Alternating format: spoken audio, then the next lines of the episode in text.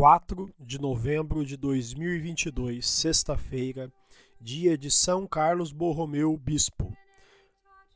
Evangelho de Lucas, capítulo 16, versículos do 1 ao 8.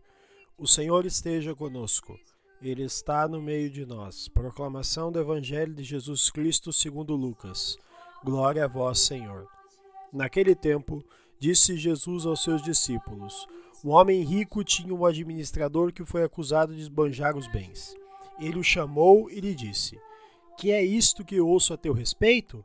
Presta contas da tua administração pois já não podes mais administrar meus bens. O administrador então começou a refletir: O Senhor vai me tirar a administração. Que vou fazer? Para cavar não tenho forças, de mendigar tenho vergonha. Ah, já sei o que vou fazer, para que alguém me receba em sua casa quando eu for afastado da administração. Então ele chamou cada um dos que estavam devendo ao seu patrão e perguntou ao primeiro: Quanto deves ao meu patrão? Ele respondeu: Cem barris de óleo. O administrador disse: Pega a tua conta, senta-te depressa e escreve 50.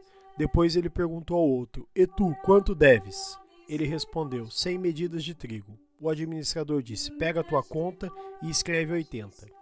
E o senhor elogiou o administrador desonesto, porque ele agiu com esperteza. Com efeito, os filhos deste mundo são mais espertos em seus negócios do que os filhos da luz. Palavra da salvação. Glória a vós, Senhor pelas palavras do Santo Evangelho sejam perdoados os nossos pecados. Amém. Queridos irmãos e irmãs, façamos uma brevíssima reflexão sobre o Evangelho de hoje. A liturgia de hoje nos convida a refletir sobre como administramos os bens que recebemos de Deus. A uma primeira vista, o Evangelho de hoje pode causar estranheza. Parece um elogio ao administrador desonesto, mas não é isso.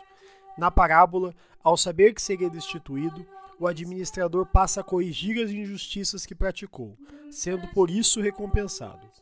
Muitas vezes nós atuamos mal nas coisas de Deus, mas sempre temos a chance de reparar as injustiças que praticamos. O Evangelho de hoje desperta para nós uma questão: administro bem os dons deixados por Deus? Com essa questão no nosso coração e no nosso intelecto, façamos nossa oração. Senhor, fazei-me um bom administrador dos bens que me confiastes. Amém. Fica o convite.